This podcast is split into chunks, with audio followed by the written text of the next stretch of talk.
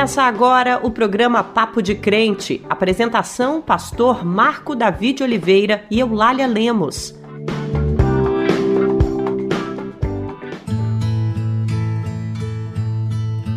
Graça e paz, meu irmão, graça e paz, minha irmã. Sou o pastor Marco Davi. E eu sou Eulália Lemos e esse é o Papo de Crente. Seja muito bem-vindo, meu irmão. Seja muito bem-vinda, minha irmã.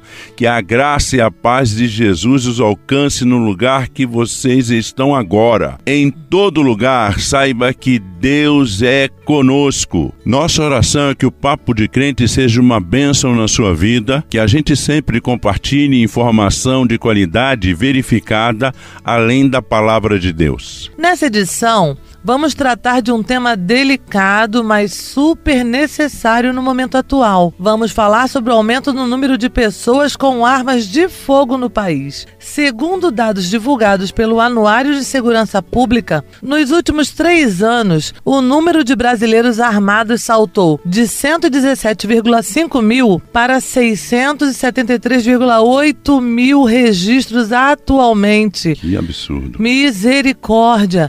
Uma alta de 479%.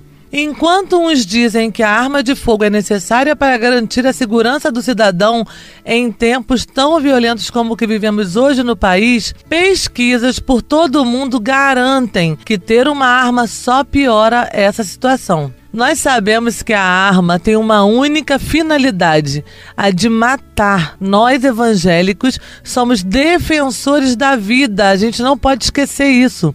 Como podemos defender as armas que destroem famílias? Sobre essa discussão que envolve o uso de armas de fogo, que a nossa jornalista Naama Nunes conversa com Aline Pereira da Costa, uma educadora social. Neste programa, vocês ainda vão ouvir os louvores que separamos especialmente para os irmãos. Tem também o giro de notícias, o Dizem por aí e informações importantes sobre o empréstimo consignado para quem recebe o Auxílio Brasil. Cuidado, porque tem armadilhas por aí. Com certeza. Queridos irmãos, o Papo de Crente quer ouvir a sua participação. Nos envie a sua mensagem por meio do nosso WhatsApp. O nosso telefone é 11 95094 8831. Por lá, você pode fazer seu pedido de oração, tirar suas dúvidas e ainda pedir seu louvor favorito. Você também pode acompanhar o Papo de Crente nas redes sociais. Nossos endereços são no Instagram, arroba Papo de Crente Programa, no TikTok, arroba programa ponto Papo de Crente e no Facebook acesse arroba programa Papo de Crente. Papo de Crente, quem ouve curte, quem curte compartilha.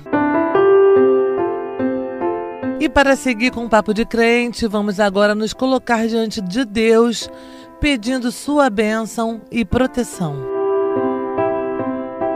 Pai querido, Deus grandioso, Deus bondoso, Deus da paz, nós estamos diante do Senhor e pedimos, ó Deus, que o Papo de Crente, Senhor, seja um veículo de informação e de bênção, Senhor, para a vida de cada pessoa que ouvir esse programa. Amém.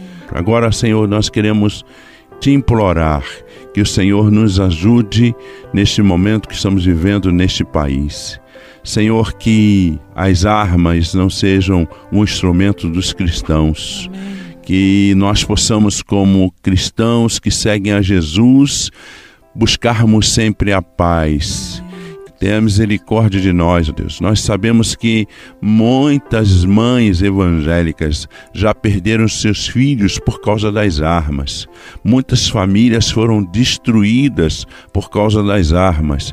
Por isso, Deus, nós pedimos que o Senhor nos ajude para que a gente compreenda que o amor, maior arma, Senhor, que nós podemos ter. Deus, ajuda-nos a amar de forma real, ó Deus, nesse país. Nós oramos agradecendo agradecidos sim por tudo que o Senhor tem feito em nossas vidas e te agradecemos por tua proteção. Nós oramos e fazemos em nome de Jesus. Amém e amém. Seguimos a Jesus, que é o nosso general, e por ele nós marchamos sim.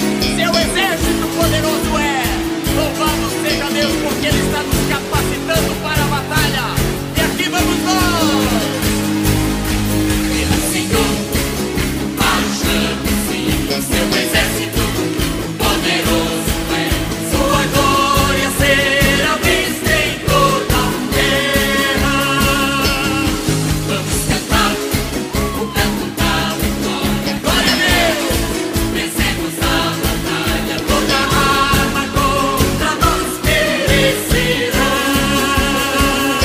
acabou de ouvir O Nosso General é Cristo com Azaf Borba. O Senado aprovou a medida provisória que autoriza a concessão de empréstimo consignado para beneficiários do Auxílio Brasil. O valor emprestado não pode comprometer mais do que 40% com o pagamento das parcelas. A medida provisória também libera esse tipo de crédito para quem recebe o benefício de prestação continuada, o BPC, pago a idosos carentes e pessoas com deficiência que comprovem estar em situação de vulnerabilidade. As parcelas do empréstimo consignado são descontadas automaticamente do benefício de quem contratar esse tipo de serviço. Portanto, o projeto autoriza que o governo desconte as parcelas do empréstimo direto do benefício, sendo que a responsabilidade sobre a dívida não poderá cair sobre a União. Isso parece uma boa notícia, mas não é não. Isso deve aumentar o endividamento das famílias, já que os bancos cobrarão altos juros nesses empréstimos. Essa medida, na verdade, só favorece os bancos e os banqueiros, que não precisam de ajuda. O Auxílio Brasil é para as necessidades básicas, como a compra de alimentos. Especialistas não recomendam fazer novas dívidas contando com benefício. Tenham muito cuidado na hora de contratar esses empréstimos consignados. Não se deixem enganar por falsas promessas. Pastor Marco, nesta semana vamos falar sobre o aumento do número de armas em nosso país. Diversas medidas adotadas pelo governo atual facilitaram e até incentivaram, né, a compra de armas de fogo. E estudos e experiências internacionais demonstram o quanto isso aumenta ainda mais a violência. No programa de hoje, nossa jornalista Naama Nunes não irá conversar com um especialista sobre armas. A conversa de hoje, pastor, será com uma irmã que viu que uma arma de fogo pode fazer com uma família. É contigo, Naama. A paz do Senhor, Eulália, a paz do Senhor, pastor Marco, Davi, graça e paz também aos nossos irmãos e às nossas irmãs que nos acompanham. E neste programa que estamos falando sobre o aumento da arma de fogo entre civis, nós vamos ouvir hoje o depoimento da Aline Costa, ela que é evangélica, servidora pública e mora em Brasília e vai nos contar como a presença de uma arma de fogo em uma festa da sua família quase terminou em tragédia, mas ainda assim afastou ela e sua irmã do convívio dos seus avós, tios e primos. Olá, Aline, seja muito bem-vinda ao Papo de Crente. E antes de mais nada, eu quero já te agradecer por aceitar abrir parte da sua vida pessoal e dar o seu relato hoje no nosso programa. Paz, eu que agradeço. Acho que partilhar esses episódios deve servir para inspirar outras famílias, né, a não passarem por o que a gente passou. Aline, conta pra gente então o que aconteceu na festa de Natal da sua família há quase 20 anos atrás. Pois é, eu vim de uma família numerosa, né? Minhas avós paternas tiveram oito filhos,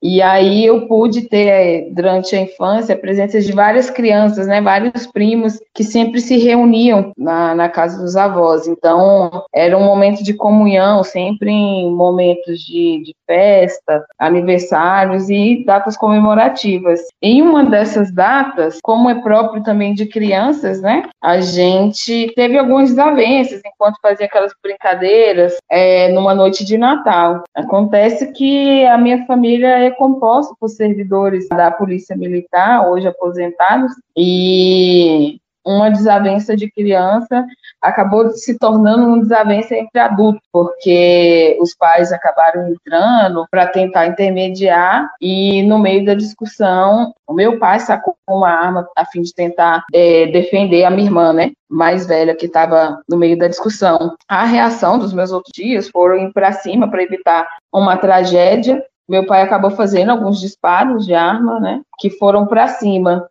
mas isso quase atingiu alguns dos primos mais velhos que estavam próximos. E após esse episódio, é, meu pai passou mais de, de 15 anos sem falar com os meus avós e com os irmãos. E ao mesmo tempo a gente também, né, acabou sendo um pouco excluída dos espaços ou se auto-excluindo, porque era muito triste para a gente, né, estar naquele espaço. Era como se a gente tivesse de alguma forma se afastando do nosso pai e também quando estava em família sempre havia aquele medo, aquele receio é, sobre o que aconteceu. O fato é que estar com arma de fogo transformou uma simples discussão de crianças numa, numa tragédia familiar, porque mesmo que não tenha tido óbito, né, os tiros não acertaram ninguém, mas ficou, a família ficou maculada por aquele episódio. Agora, Aline, apesar do desentendimento entre as crianças, você acha que se aquela arma não tivesse ali, naquele momento, essa dor entre as famílias seria menor? Você não teria ficado tanto tempo longe do convívio dos seus avós? Eu tenho absoluta certeza, porque, como eu falei, né? Era uma discussão boba entre crianças é, e a gente já estava acostumado a estar junto sempre, né?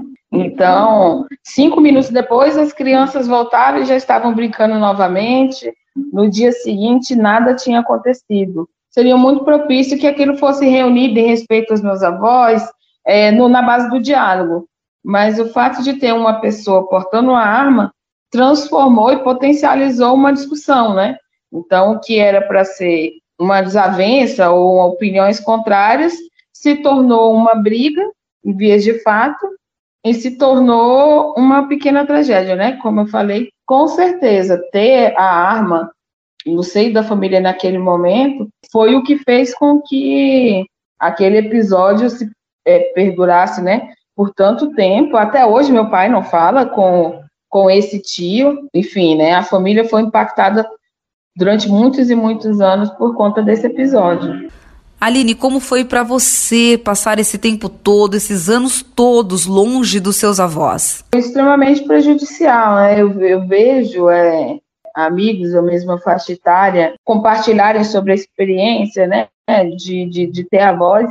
Isso para mim é algo muito distante, porque eu não, não conheci os meus avós maternos, eles, meus avós paternos, eram os únicos que eu tinha de fato como referência. E aí crescer com o meu pai, né, sem falar com o próprio pai, sem falar com a própria mãe, era algo que também me distanciava. Então, eu não pude ter, né, na minha experiência, uma vivência de avô, de avó que eu vejo muitos amigos partilharem e que eu vejo hoje a minha mãe, né, é, e o meu próprio pai com sobrinhas. Então, foi algo que foi tirado, né? Eu fui cerceada da possibilidade de amar meus avós de maneira integral como muitas pessoas têm. Agora, Aline, no Brasil atual, mais de 670 mil pessoas têm registros de armas de fogo.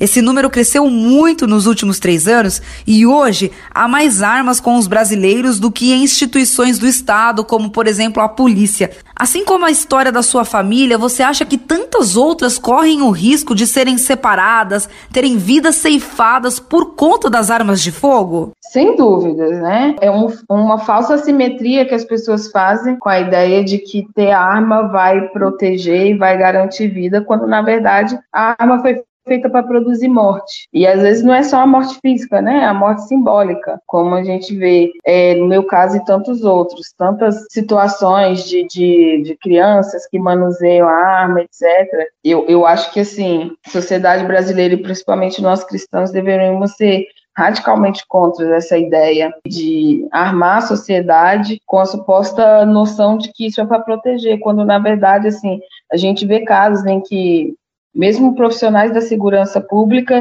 são assaltados ou têm suas respectivas residências invadidas e não conseguem, né? Proteger ou se proteger, porque não é só ter uma arma em casa, né?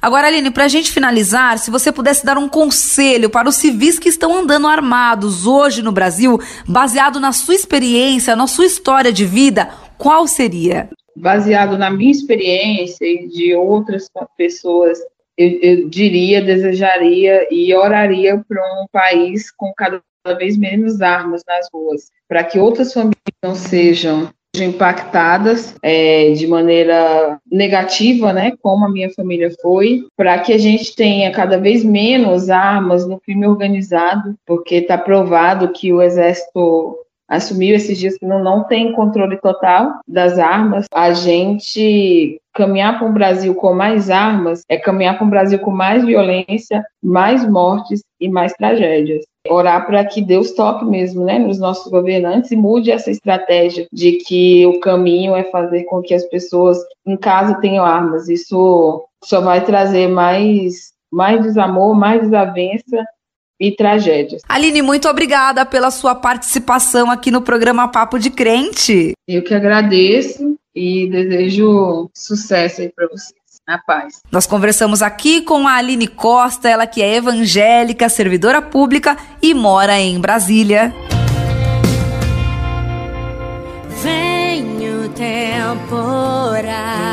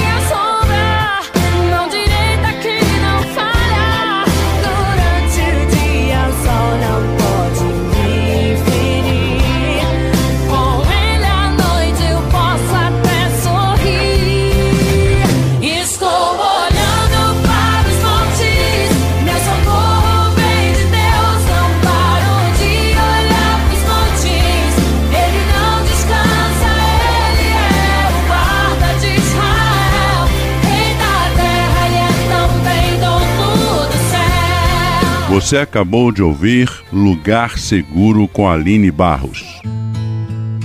Eulália, sabe que a autodefesa e a proteção das famílias são alguns dos argumentos usados pelas pessoas que defendem o uso de arma por civis no Brasil. É isso que eu tenho ouvido por aí. Pois é, eu na tenho realidade. que defender minha, minha honra, minha família. Exatamente, uma loucura. Na realidade é o contrário. As armas destroem as famílias, acabam com sonhos, promovem dor, choro e ranger de dentes. Muitos usam, inclusive, trechos do Antigo e do Novo Testamento da Bíblia para defenderem porte de armas. Por isso, vamos ouvir agora o meu amigo pastor Ariovaldo Ramos, com a sua mensagem abençoada. Paz do Senhor Eulália, paz do Senhor Marco Davi. Olha, hoje eu quero meditar sobre Mateus capítulo 26, versículo 52, onde Jesus disse: Embainha a tua espada, porque todos os que lançam mão da espada, a espada perecerão. Oh, meus amados irmãos e irmãs, Jesus Cristo estava repreendendo o seu discípulo que, sacando da espada, atacou o jovem Malco, inclusive cortando-lhe a orelha.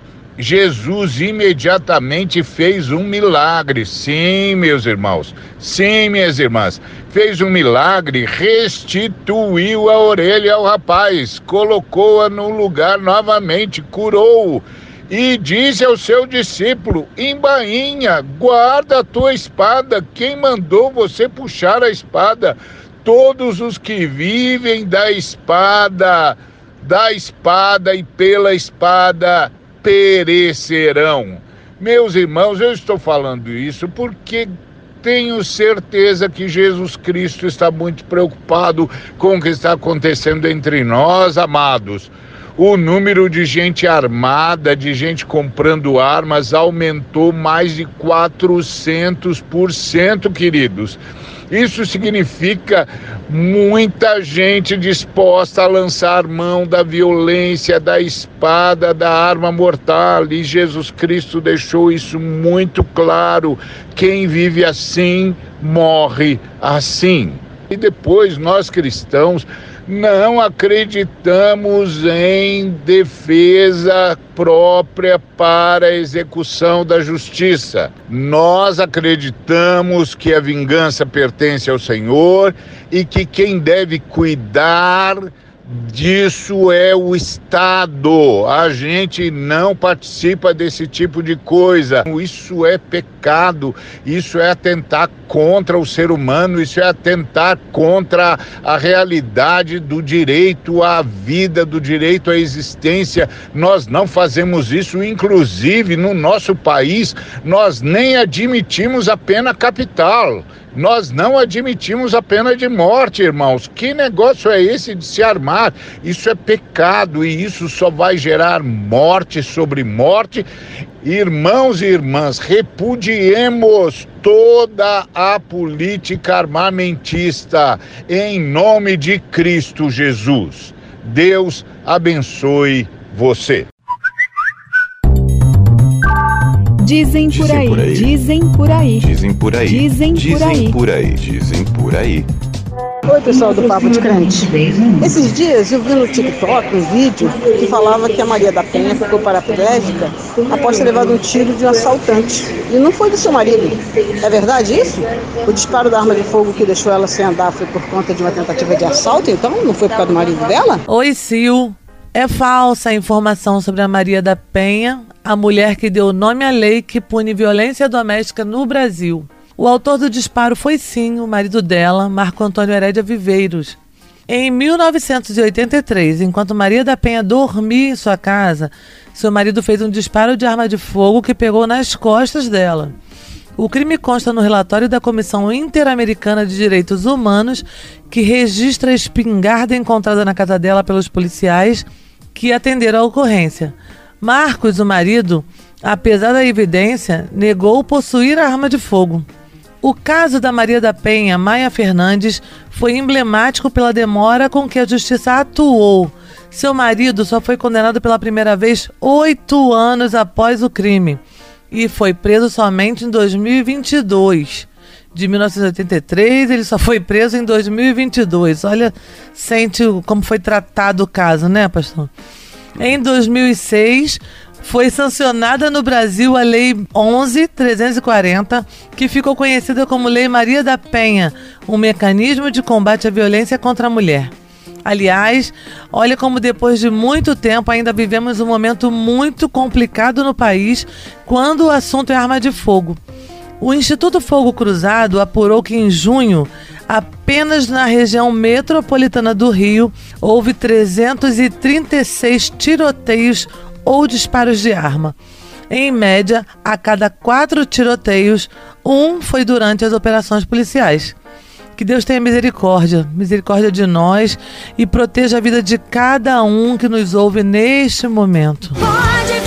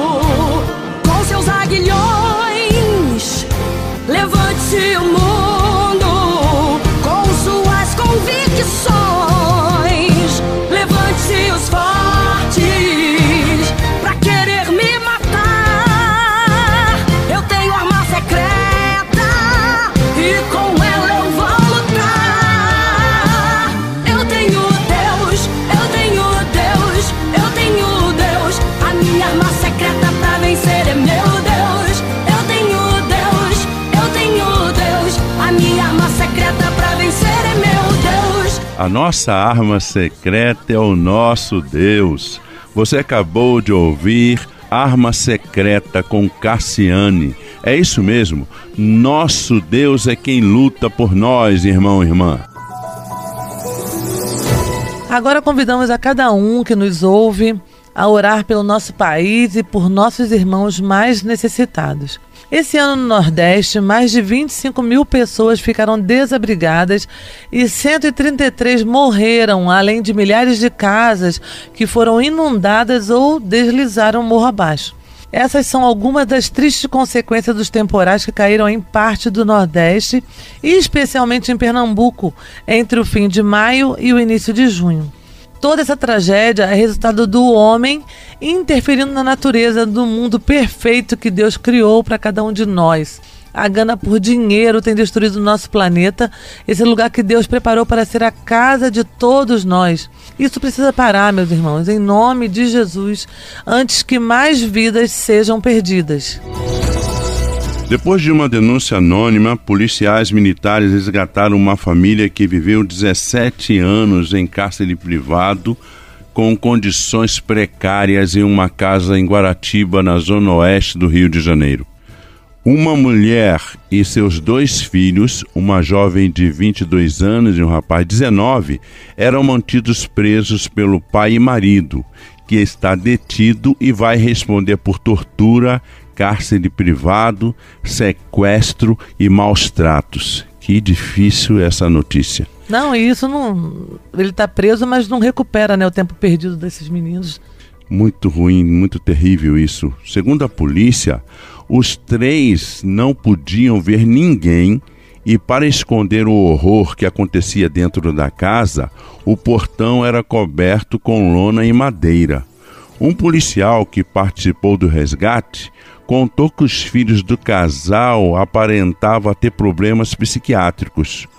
O rapaz estava com os pés amarrados com uma corda e a menina estava com as duas mãos amarradas aos pés e sentada no chão. Já a mulher foi encontrada andando pela casa. Após serem resgatados, as vítimas receberam atendimento médico e tiveram alta após um dia de internação. Eles estão agora na casa de parentes. As autoridades já tinham conhecimento do caso há dois anos. Dois anos. Mesmo assim, não tomaram medidas suficientes para libertar a família. Queridos irmãos, queridas irmãs, Vamos orar por esta família e orar por este país que tem aumentado cada vez mais o número de tanta violência contra mulheres, crianças e jovens.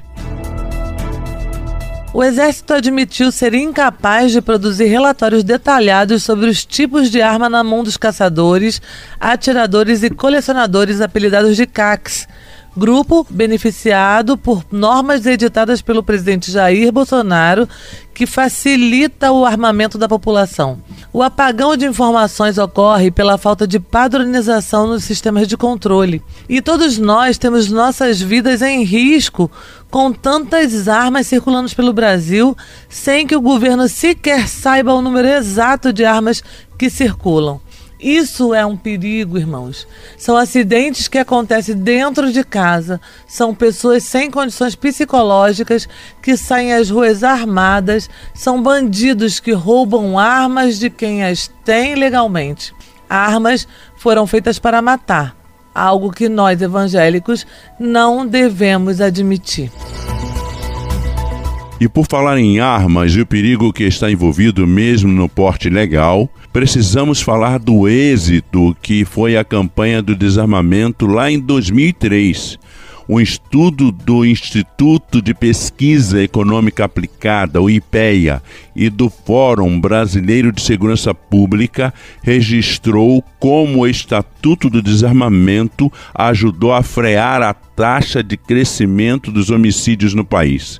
Segundo o levantamento, nos 14 anos anteriores ao Estatuto, os assassinatos por arma de fogo no Brasil cresciam em média 5,5% ao ano.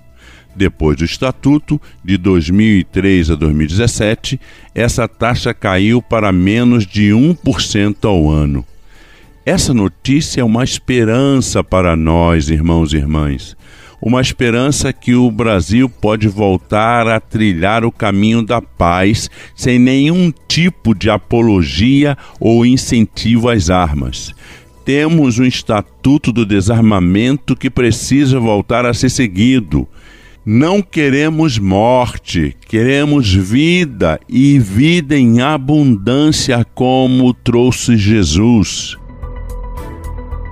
Com essa notícia que nos leva a um tempo em que vivíamos em um país que se aproximava mais do amor que nos ensinou Jesus Cristo, encerramos mais um Papo de Crente. Quero agradecer ao Senhor por ter nos proporcionado esse momento de informação, oração e adoração. Muito obrigada a você por ter estado esse tempo conosco.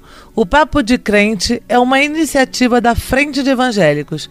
Papo de Crente, quem ouve curte, quem curte compartilha. Fique agora com a bênção final do pastor Tiago, da Assembleia de Deus do Milagre Urgente. Até a próxima semana. Fiquem com Deus. Você ouviu o programa Papo de Crente